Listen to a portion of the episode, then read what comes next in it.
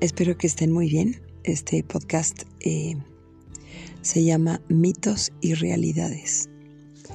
Mitos y realidades porque en relación al rol de la mujer como madre, se, nos han otorgado muchas obligaciones que también pueden ser para el padre.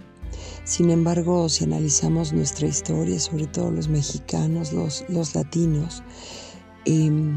se nos inculcó desde toda la vida y desde muchas generaciones atrás que la madre es la que se tiene que quitar el pan de la boca para dárselo al hijo, a los hijos,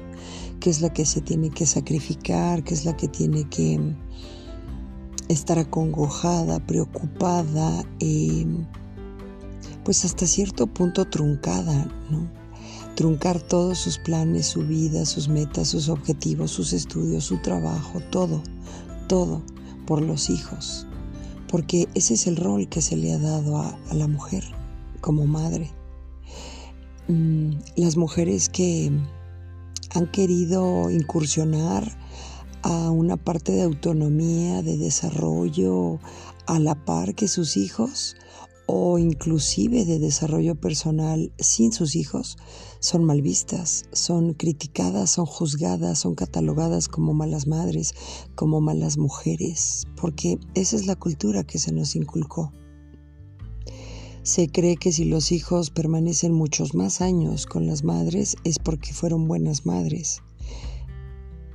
y si no lo hacen así, entonces se les vuelve a catalogar como malas madres. Sin embargo, una madre que educa correctamente a sus hijos, que los vuelve independientes, autosuficientes, que no no tienen que estar corriendo a preguntarle todo a la madre, a seguir viviendo con ella, a estar pues y todo el tiempo con ella y viviendo con ella y viendo que, que opina su mamá de todo, escogiéndole a las novias, etcétera, etcétera, y a la compañía, los trabajos, la comida, etcétera. Una madre que realmente enseña a sus hijos a que sean independientes, pues es realmente una madre que está enseñando a, a, volar a sus hijos, que les ha dado valores, que les ha inculcado muchas cosas eh, de independencia, porque pues nadie es eterno, y además no podemos estar con los hijos toda la vida, frustrándolos, dejándolos eh, a medias, porque no es sano.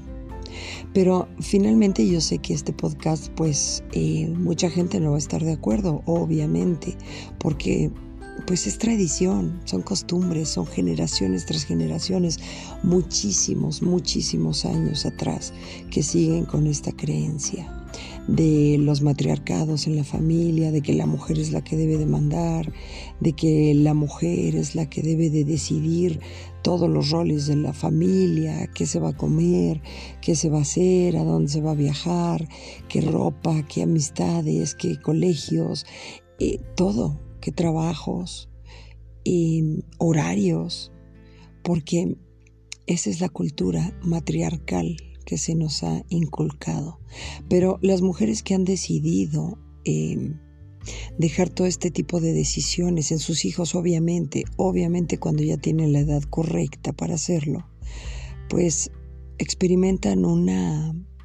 una vida diferente, plena, libre, sin ataduras, sin codependencias, al igual que a sus hijos los hacen libres, les dan argumentos, les dan armas, les dan herramientas eh, para que se puedan desvincular emocionalmente de las madres. Entonces, esto del mito de ser madre perfecta, abnegada, y que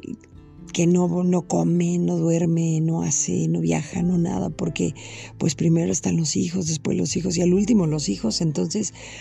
pues de qué estamos hablando, en qué momento queda la mujer, porque primero, antes de ser madre, fue un ser humano, ¿no? Es, es un ser humano en su esencia, es una mujer, tiene roles diferentes, actividades, tiene sueños, tiene papeles diferentes que debe de desarrollar. Y así como este mito y realidad que se vive en la actualidad, hay muchos más, porque también al hombre se le ha dado el papel de, pues que él siga libre y si hay divorcios, pues que haga su vida, eh, tiene derecho, todavía lo, lo apoyan, tiene derecho a rehacer su vida, a encontrarse a otra mujer, a volverse a casar, a todo, pero ya cuando se trata de la mujer ya no, ya no se piensa así, ya no se habla así, ya se ve mal se le juzga, se le critica, se le sanciona, se le deja de hablar, se le aísla socialmente, porque así la quieren ver. Y no la respetan como ser humano, como mujer, como alguien que, que ha dado todo y más, porque los roles no están parejos, los roles no, no son este, subjetivos tienen un tache, tienen un contexto muy pesado para la mujer y muy marcado, y sin embargo de mucho aplauso y de mucha facilidad y de mucha palmada en la espalda para los hombres. Entonces, obviamente llegó el momento en que la mujer se cansó de todo este yugo tan desleal, tan desigual, porque no, no está equilibrado. Mitos y realidades en los trabajos, en, las labores del hogar, en los sueldos, en, el lugar de un hijo o una hija en el seno familiar, sobre todo cuando eh, el hijo primogénito es hombre, pues se le da todo, la mayoría de las familias se le da todo el peso, contexto, poder, eh, autoridad, todo. Y a los demás hijos, pues no se les toma en cuenta. Entonces vivimos sobre de unas bases ya muy atrasadas, unos valores ya muy impostados e impuestos que pues ya con la actualidad ya no, no encajan. Nunca fueron justos, jamás, pero hoy en la actualidad menos justos los vemos. Por eso es que ya la humanidad ha despertado de muchísimas cosas y